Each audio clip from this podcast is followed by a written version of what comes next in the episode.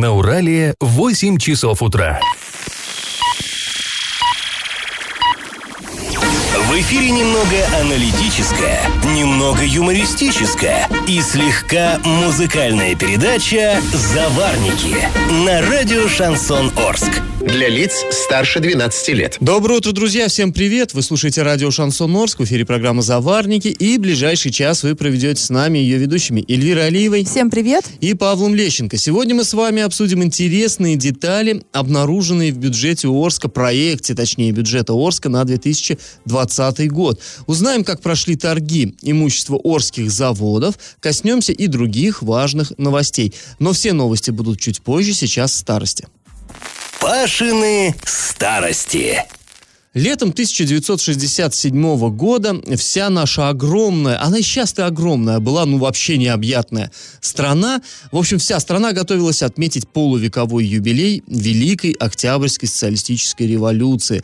В Москве, например, к празднику строился, ну, подарки, да, любой пр- праздник э, э, хорош чем? Подарками, надо что-то дарить. И вот народу дарили массово в Москве. Останкинскую башню строили, она была посвящена именно вот этому юбилею. В Волгограде монумент Родина-Мать, который всем вам прекрасно знаком. А, Тогда же была введена рублевая монета в, обо- э, в оборот, А, вот этот вот железный рубль, который так и называли, юбилейный. Кстати, помните, да, там у этого, у почтальона Печкина юбилейный рубль Голчонок воровал. А, Арчане готовились отметить праздник, тоже, разумеется, и тоже э, заготавливали подарки. Ну, какие подарки? Трудовые свершения, разумеется. И вот тогда, если посмотреть документы 67 года, там сплошь на каждом заседании горсовета заслушивали какие-нибудь предприятия, которые а, отчитывались, как они-то. Они-то что а, преподнесут любимому народу. Вот, например, 15 июня 67 года, есть у нас такой протокол, а, ответ держали Орский хлебокомбинат и комбинат бытового обслуживания. Директор хлебокомбината тогда заявил, к юбилею революции для арчан было решено выпустить 27 а, наименований новой продукции. Например, вафли с ягодной начинкой, их так и назвали юбилейные. Кстати, многие наверняка помнят этот вкус. Юбилейный, да-да-да. А, хлеб ситный, молочный, плюшка московская. Почему московская? Ну, московская, московская то, тоже к юбилею. И другие вкусности. А, по производственным показателям это предприятие тоже выглядело неплохо. Вот в отличие от того, конечно, что сейчас мы видим. План тогда перевыполняли на 2,5%, а себестоимость продукции снизилась на 1200 рублей. Ну, в общем, приняли с удовольствием отчет депутаты, отчет э, хлебокомбината. А вот комбинат бытового обслуживания подкачал тогда. И э, наверняка, вот если кто нас слушает из молодежи, э, что за комбинат бытового обслуживания, что это такое, а тогда вот эта аббревиатура КБО всем хорошо была знакома. Это, кстати, вот где у нас сейчас э, неподалеку от библиотеки, вот этот вот торговый центр, там был КБО городской. Это целый комплекс предприятий. Там и прачечная, туда приносили белье, там же и ателье, где шили одежду, там же и парикмахерская, там же и часы ремонтировали, и телевизоры ремонтировали. То есть вот все, ну, собственно, бытовое обслуживание, как оно есть. И вот КБО тогда про- прямо очень сильно прополоскали на том заседании. План оказался выполнен лишь на 96,3%. Парикмахерские не додали выручки на 3300 рублей, фотоателье на 400 рублей. И вот цитата из этого э, проекта решения. Культура обслуживания в ряде мастерских все еще остается на низком уровне. Имеются жалобы на качество ремонтных работ. По-прежнему допускаются бесквитанционные заказы. Это исполком констатировал. Ну, проще говоря, хамили клиентам там, и э, отремонтированные вещи ломались тут же, потому что некачественным был ремонт. Ну и часть работ мастера оформляли леваком. То есть не оформляя квитанции, они просто брали деньги себе в карман. И в конце концов было принято такое решение. Принять все меры к безусловному выполнению обязательств, принятых в честь 50-летия советской власти. Активизировать работу контрольного аппарата за деятельностью мастерских и своевременно реагировать на все замечания, связанные с работой службы быта. Уж пропесочили, так пропесочили. Ну вот такие были времена, такие истории. А сейчас наш конкурс, он, как всегда, в тему. Существует в нашем городе, все вы знаете, дворец спорта юбилейный. По названию, из самого названия уже следует, да, что был он подарен нашему городу, жителям нашего города, к какому-то празднику, к какому-то юбилею. Так вот, к какому именно? Вариант один – это был юбилей Великой Октябрьской социалистической революции. Вариант два – юбилей Победы в Великой Отечественной войне. И вариант три – юбилей основания Орска. Ответы присылайте нам на номер 8 903 390 40 40 в соцсети «Одноклассники» в группу «Радио Шансон Ворске» или в соцсети ВКонтакте в группу «Радио Шансон Орск» 102.0 FM для лиц старше 12 лет. Галопом по Азиям Европам! Сегодня хоккейный клуб «Южный Урал» проведет домашнюю встречу с командой «Торпеда» из Усть-Каменогорска. Матч состоится во Дворце спорта «Юбилейный». Начало 18.30 по местному времени. Для южноуральцев это будет уже вторая игра текущей домашней серии. Напомним, что первые арчане проиграли команде «Металлург», поэтому «Южный Урал» снизился в турнирной таблице и по состоянию на 27 ноября расположился на 27 строчке. В Советском районе Орска появятся новые лавочки, урны и вазоны. Власти уже ищут исполнителя соответствующей закупки, но место установки пока не объявляют. А всего будет закуплено 11 урн, 8 скамеек и столько же вазонов. В документах есть даже рисунки, иллюстрирующие внешний вид предполагаемой покупки, а также габариты этих объектов. Татьяна Машкова по-прежнему останется министром финансов Оренбургской области. Соответствующий указ подписал губернатор Денис Паслер. Татьяна Геннадьевна официально заняла этот пост с 26 ноября, когда, собственно, были подписаны документы о назначении. После небольшой паузы, друзья, мы вернемся в эту студию и узнаем, как отреагировала а, Татьяна Малышева, это экс-начальник УЖКХ администрации Оренбурга, на информацию о том, что ее собирались подставить и подвести под уголовное дело. И как это понимать? Бывший начальник УЖКХ Оренбурга Татьяна Малышева прокомментировала новость о том, что ее себе а, собирался подставить собственный начальник Геннадий Борисов. Напомним, об этом мы рассказывали вам уже вчера. Геннадий Борисов это первый замес... а, бывший заместитель а, главы города Оренбурга, бывший заместитель бывшего главы города Оренбурга. Ну, кстати, и Малышева тоже уже бывшая теперь. Э, ну да, Малышева тоже бывшая. Но она и не, за, и, и не была заместителем э, Арапова, она просто начальник УЖКХ mm-hmm. Оренбурга. Вот. И мы вчера рассказывали, да, что были обнародованы стенограммы переговоров, которые вот Геннадий Борисов и Александр Ершов, это оренбургский предприниматель, ввели в мае 2008, 2018 года. А И вот как раз-таки, в частности, они обсуждали. Эти разговоры записывал, собственно, Александр Ершов э, и потом передавал их э, в следственные органы. И вот они как раз-таки обсуждали, а, как они будут подставлять Татьяну Малышеву. Непонятно из контекста, почему у них такая неприязнь возникла к этой чиновнице именно. Но вот как-то вот они, как они выражались, ее надо гасануть. Ну, это не, не наш ну, слова. это, перешла где-то да, дорогу. Да, где-то, видимо, перешла дорогу. И вчера сайт урал56.ру для лиц старше 16 лет обнародовал всю эту информацию. Она так всколыхнула всех, э, скажем так. Я думаю, что и чиновников всех муниципалитетов тоже всколыхнула, потому что мы все увидели, как э, э, всю изнанку, да, вот эту вот а, адми, администрации. Мне кажется, это не только про Оренбург, это про все города. Мы увидели, как намеренно могут затягиваться сроки, и даже как-то другими глазами взглянули на то, что в Орске, например, срок не успел успели доделать дороги. Э, уж одно ли дело в том, что подрядчик где-то что-то не успел, там завод как-то не работал, а что-то вот подсказывает, что, может быть, и намеренно затягивались эти сроки, может быть, вот что-то в этом есть. Ну, политика всегда, да, там, конечно, это змеиный клубок, естественно. Да, и вот э, Татьяна Малышева рассказала нам, что не была она замешана ни в каких нечестных вещах, но, собственно, она действительно ни разу не была замешана ни в каких скандалах. К ней вообще вопросов, мне кажется, не было, да, на ее посту она вполне организованно органично смотрелась на своей должности, как-то вот особо нареканий ну, не во вызывала. всяком случае, вслух, да, ничего такого не, не звучало. И тот факт, что ее хотели сделать фигурантом уголовного дела, ее шокировал. Вот ее цитата. «Я и сейчас не могу успокоиться, я просто в шоке, конечно, мне страшно, у меня двое детей, а за мной никого нет, я обычный человек, я просто работала. И слава богу, что меня просто не закрыли. Это какой-то кошмар». А, и она также вспомнила, что действительно один раз у нее не состоялись торги.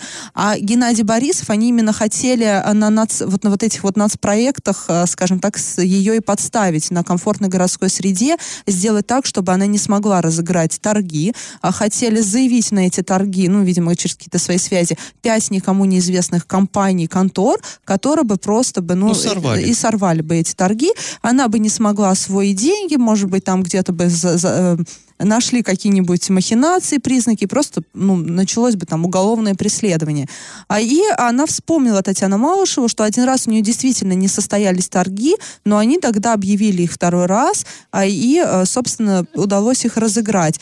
Вот. И а, сейчас она находится в шоке, никакие детали сопоставить не может. Ну, Конечно, понятно. в шоке. Ты знаешь, я когда вот это читал ее интервью, у меня ощущение было такое воспоминание из детства. Мы в детстве с дуру играли карбидом, никому не советую, опасная штука.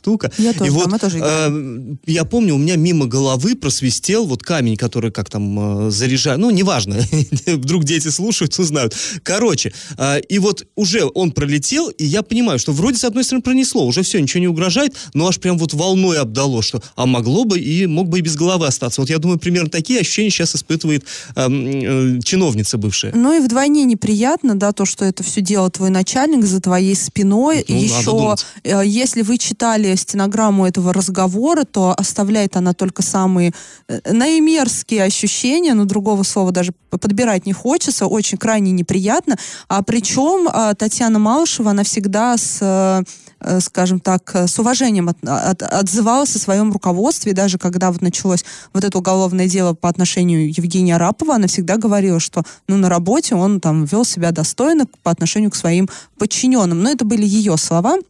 И, собственно, после отставки а, своего руководства и она тоже уж вскоре ушла в отставку. И тут вот выясняется, что ее прямой начальник, да, руководитель, просто-напросто хотел с ней вот таким образом поступить за что-то, непонятно что.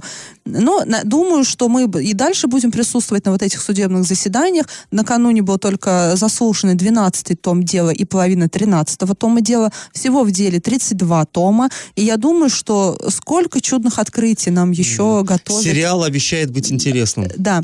А, И, кстати, сегодня на сайте урал56.ру выйдет продолжение этой истории. Обсудим мы а, это уже завтра. И в этих разговорах, да, не такой небольшой спойлер, а, фигурировали в разговорах Геннадия Борисова и Александра Ершова не в самом лучшем контексте фигурировали самые первые фигуры Оренбургской области из предыдущего правительства. ты завернула. Все, люди спать не смогут, будут Да. ждать завтрашнего Да, выпуска. ну, они могут по- почитать на сайте урал56.ру для лиц старше 16 лет. А после небольшой паузы мы поговорим о том, на какую э, загадочную статью в бюджете Орска 2020 года запланировали в 7,5 раз больше денег, чем в прошлом году. Я в теме. Вчера мы вам уже начали рассказывать про проект бюджета Орска на 2020 год. Ну, понятно, это очень важный документ, наверное, самый важный э, для города. То есть там расписано, как мы будем жить целый год, на какие средства существовать. И вот там интересная такая штука нам попалась на глаза.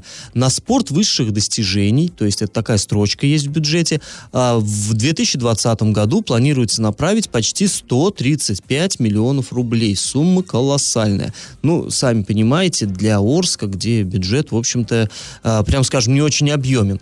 Так вот, что интересно, мы посмотрели, а сколько было в прошлом году? На этот же самый спорт высших достижений в прошлом году было всего 18. Где 18 и где 135, да?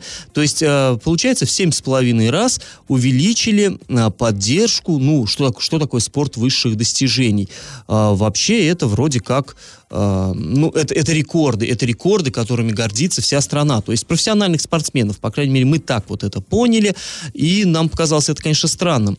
При этом а, на, в, в проекте аналогичном, который вот в 2019, на 2019 год, в 2018 принимался, тогда было запланировано 45 миллионов на массовый спорт, вот напомню, 45 на массовый, 18 на спорт высших достижений. То есть на массовый в 2,5 раза больше, чем на профессиональный. А в новом на массовый 53 миллиона и 135. То есть, наоборот, в два с половиной раза меньше на массовый спорт. Ну, это как бы нас, конечно, удивило, очень сильно удивило, но мы не стали пороть горячку, мы созвонились с э, профессионалом, позвонили мы председателю Горспорт Туркомитета Орска Сергею Ротмистрову. Вот что он нам на это ответил. Ну, подразумевается о том, что мы продолжаем осваивать программу федеральную по э, паркам. И у нас, как вы знаете, вторая очередь парка Северный и э, первая очередь парка Ищевик. Вот связано с этим софинансирование городского бюджета. Это деньги на строительство.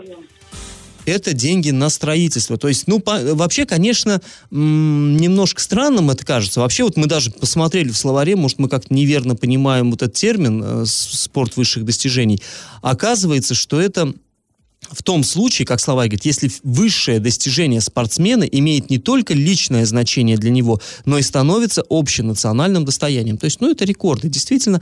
И э, получается, действительно, у нас есть спортивные объекты, которые находятся, вот примыкают или находятся внутри парка Северного, это спортшкола «Надежда», и э, в парке Пищевик тоже там существует спортшкола. Э, и действительно, там среди детей, э, так скажем, ну, обычных, там, кто в секции посещает, там есть спортсмены мирового уровня. Допустим, в той же «Надежде» действительно пловцы, есть чемпионы. Это, безусловно, спорт высших достижений. Э, и они, ими гордится весь наш город. Аналогично в «Пищевике», если я ничего не путаю, там, по-моему, борцы занимаются. То есть, действительно, это есть, но, э, конечно, немножко так странновато это выглядит. Впрочем, как удалось нам выяснить, э, связано это еще и с тем, что раньше вот эти школы назывались детско-юношескими школами, э, соответственно, они проходили по графе э, дополнительное образование. Теперь же это спортивные школы, и вот как бы поменялась э, трактовка, вот поменялось название. Но в любом случае, как мы видим, планируются средства на ремонт вот этих учреждений, что не может не радовать, потому что вот мы этим летом очень много с Элей здесь, в этой студии, говорили о плачевном состоянии той же «Надежды». Там вот тот самый спорт, э, бассейн, в котором наши спортсмены, э, ну, не ставят рекорды, а готовятся к тому, чтобы поставить рекорды уже где-то там на таких площадках крупных, э, в безобразном состоянии, и об этом говорили и родители воспитанников, и их тренеры, и, конечно, с этим что-то надо делать, и вот, видимо, э, администрация города решила таким образом вот эту ситуацию исправить. Но мы вчера также обсуждали, да, днем вот, э, вот этот бюджет, да, кто чем занимается на работе, мы обсуждаем городской бюджет, и мы пришли к выводу, что даже вот эти деньги, да, которые выделили на спорт э, высших достижений, это такой мизер. Ну, понятное дело, что никакой бассейн на эти копейки не построить. Нет, ну там э, все ведь строится на принципах софинансирования, то есть чтобы, условно говоря, тебе дали миллион, будь добер из местного... То есть чтобы федералы или область дали миллион, надо вложить там, ну, грубо, 10 тысяч. Ну, это я так, конечно, умозрительно, но а, в любом случае надо как-то вложиться Ну, понятное проект. дело, но есть у города деньги, чтобы вложиться такими большими суммами? А, в смысле, 135 миллионов-то? Да. Ну вот, видимо, есть, раз запланировали в бюджете. Будем надеяться, Нет, что... но это деньги. Ну, и, Нет, это, это, деньги городского бюджета, а на них сверху лягут уже ну, какие-то деньги если привлеченные. в таком эм, Да, да, да. Ну, хорошо. будем надеяться, что отремонтируют э, и Надежду, и в мало. пищевике. Всегда или будет мало. Э, Ну, э, в любом случае, мы, конечно, надеемся на лучшее. Друзья, после небольшой паузы мы снова вернемся в эту студию и расскажем вам о реконструкции трассы Уфа-Оренбург. И как это понимать? После большой реконструкции накануне был торжественно открыт участок трассы Уфа-Оренбург, который ремонтировался в рамках программы «Безопасные и качественные автомобильные дороги». На, на мероприятии присутствовал губернатор Оренбургской области Денис Паслер. Он сказал, что в этом году в, область, в области сделано свыше э, 500 километров автодорог, и в следующем году также предстоят масштабные задачи. Реконструкцию участка проводили э, подведомственное Росавтодору, федеральное казенное учреждение, Упордор Приуралья. Это вот, Упордор. Упордор. Э, Финансирование проекта составило свыше 800 800 миллионов рублей, сообщает пресс-служба правительства региона. В рамках ремонта было расширено земляное полотно, укреплены обочины, уложено покрытие из ЩМА, вот этого из- известного уже знаменитого щебеночно-мастичного асфальтобетона, обустроены пешеходно-скоростные полосы, а, остановочные площадки, стоянки для большегрузного транспорта, а также 2,5 километра линии электроосвещения, 6 автобусных остановок, 4 километра барьерного ограждения, новые дорожные знаки, навесная, навесная разметка из термопла- и нанесена разметка из термопластика. И я прям сейчас себе представила платные трассы Европы. Да, хайвей. Хайвей, да. Но э, в итоге вот пропускная способность этого участка э, с 2000 автомобилей в сутки вырастет до 6000. Но есть всегда одно большое жирное но. В сети появились видеозаписи, давно появились эти видеозаписи, люди снимали, как ремонтировали эту дорогу. Ее ремонтировали при очень минусовых температурах, там минус 12 градусов. Э, никакой разогревающей асфальт техники люди там не видели. Ну, э, это, конечно, тут можно сказать, не, не видели, это не значит, что не было. Может быть, она там, конечно, и была. И шел снег. Это видео разлетелось по, по всем пабликам, по всем сайтам. И, конечно же, по весне будем смотреть, а что от этого хайвея нашего Оренбургского, собственно, останется. И все ли там было по нормам и проводилась ли экспертиза. Ну, экспертиза-то проводилась наверняка, но как качественно она проводилась, все-таки такие большие деньги потратили, и э, почему тоже так до холодов затянули, конечно, этот ремонт, большие вопросы вот остаются. Да, ну вообще вот эта трасса, она достаточно оживленная, в сторону Башкирии у нас э, довольно большой поток, это и грузы, и просто так ездят люди. Вообще, в принципе, я, я туда по этой трассе ездил вот недавеча, в мае этого года. И э, она была, ну, честно говоря, не сказать, что шибко-то и плохой. Видали мы и похуже. То есть, в принципе, там ездить было довольно комфортно. Ну, а теперь, видимо, можно будет вообще прям с катертью дорога. А а после небольшой паузы мы вернемся в эту студию и поговорим о том, как прошли торги по реализации имущества Орского предприятия банкрота. Речь идет о бывшем заводе холодильников. И как это понимать? 26 ноября состоялись торги по продаже имущества ТПК «Орские заводы». Ну, ТПК «Орские заводы» — это, друзья, завод холодильников. То есть, да, когда-то в советское время э, холодильники производились на Орском механическом заводе, потом он раздробился там на несколько предприятий, остался и мехзавод, который вот, ну, там, че, что он выполнял, то и выполняет такие работы. А вот именно производство холодильников было выделено, и то там существовали завод компрессоров, завод холодильников, потом еще что-то. Потом вот это вот э, ТПК Орские заводы. Ну, так или иначе, вот э, предприятие это, э, оно разорилось, оно признано банкротом, людей с него сократили, но сократили, не расплатившись даже по зарплате. То есть долги существуют до сих пор. И вот 15 октября приезжала к нам в Орск Наиля Исхакова, это министр труда и занятости населения, и она вызывала вот э, представителей предприятий должников и э, главбух э, ТПК Орские заводы тогда заявил, что э, людям должны порядка 9 миллионов рублей. Это собственным работникам, которые уже и не работники, собственно, они уже все сокращены. Так вот, и тогда Исхакова интересовалась, а что, как вы намерены расплачиваться с рабочими? И ей отвечено было, что да мы, в общем, выставили на торги имущество. Ну, не мы там, а, понятно, конкурсное управление, вся вот эта процедура, как всегда с предприятиями банкротами. И, ну, продадим имущество, и с людьми расплатимся. Тут не стоит волноваться. Тогда вот заверили, ничего, проблем проблем никаких не будет. И вот 26 ноября состоялись такие вот эти торги. Сейчас вот эти процедуры, чем хороши, они совершенно прозрачные, то есть можно посмотреть, а, какие результаты вот этих торгов. Мы зашли на специальный сайт, там есть э, по банкротам, по предприятиям банкротам, и там а, показано, что да, выставлялось 19 лотами имущества а, завода. Самые дорогие два лота – это объекты недвижимости и оборудование. То есть там, знаете, и здание цеха, цехов, и здания офисные, и все, что их наполняет, там, начиная от э, станков, и не то, что там, там допустим, э, э, плавильный конвейер, там же какие-то кузнечные прессы, то есть вот это все громадное оборудование, и всякая мелочевка, вплоть до того, что расписано, сколько кусков мыла там осталось на складах, э, ну, для рабочих, которое выдавалось, сколько вот этих вот наклеечек э, с логотипом Орск, то, что на холодильнике шлепали, всякая липкая лента и прочая чепуха вот это вот, ну, все это вот двумя лотами. А, один лот стоит 532 миллиона, другой 112 миллионов рублей. И вот это, конечно, были самые такие жирные куски, которые позволили бы рассчитаться сразу со всеми. И с работниками, и с а, государством. А государство, это предприятие, тоже должно порядка 10 миллионов рублей, ну, э, задолженность по налогам. Так вот, э, желающих не нашлось, желающих поторговаться за это имущество. Согласно официальному извещению, я цитирую, лот открытого аукциона в электронной форме признан несостоявшимся, так как не было допущено ни одной заявки на участие. В общем, ну, не, не, не нравится наше имущество, никто не хочет его приобрести. Ну, как наше, наше, да не наше.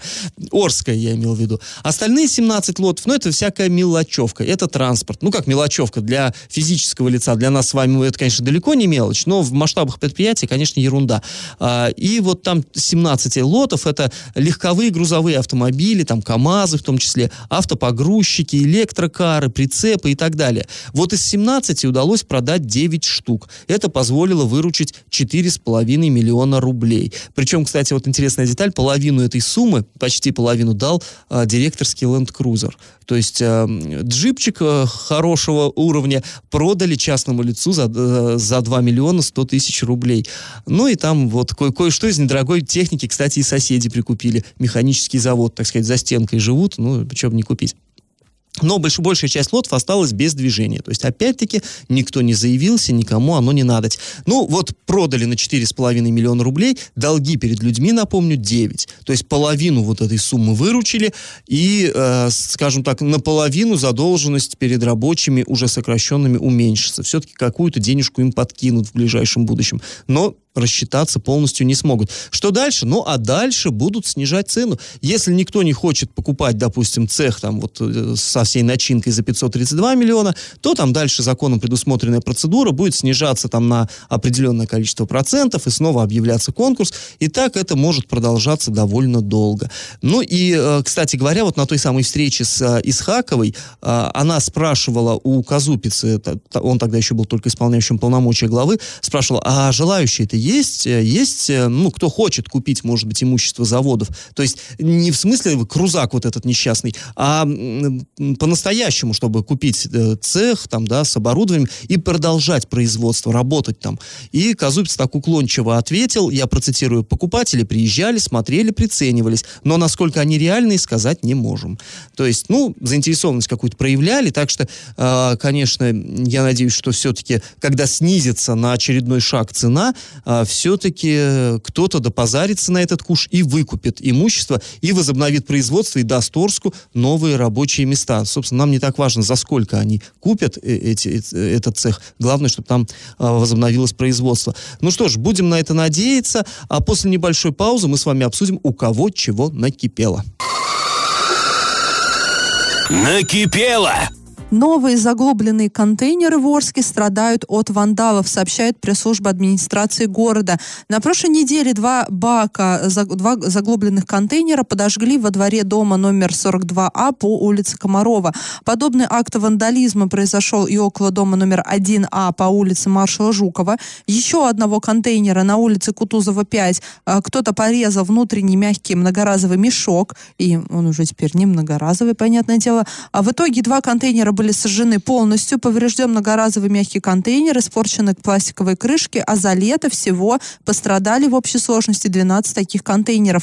Ну и власти просят местных жителей проявить бдительность при порче баков и обращаться в полицию, если вы, например, видите, что кто-то там ну, какие-то противоправные действия делают. Ну, и тут, конечно, хочется и к администрации обратиться, может быть, камеры повесить. И вообще, как у нас же и система «Безопасный город» в Орске работает, наверное, как-то можно это все отслеживать. Ну, у нас много просто раньше говорили про безопасный город. Говорили много, делали не очень много. Э, Да, и как-то вот она, видимо, не работает, да, если мы не можем отследить, потому что понятное дело, что все это делается так, чтобы никто не видел, а, и а, одними а, обращениями к людям. Понятное дело, что люди, которые это делают, они, ну, свиньи последние. Я не знаю, что в голове у них, как может прийти в голову идея, а дай-ка подожжем, а дай-ка порежем. Возможно, это дети свои эксперименты проводили, да, все мы были детьми, и интерес, понятное дело, к подобным вещам у многих был. Но все-таки одними обращениями к людям успеха точно не добиться. Нужно кого-то поймать, кого-то реально наказать, э, и ловить-то надо не,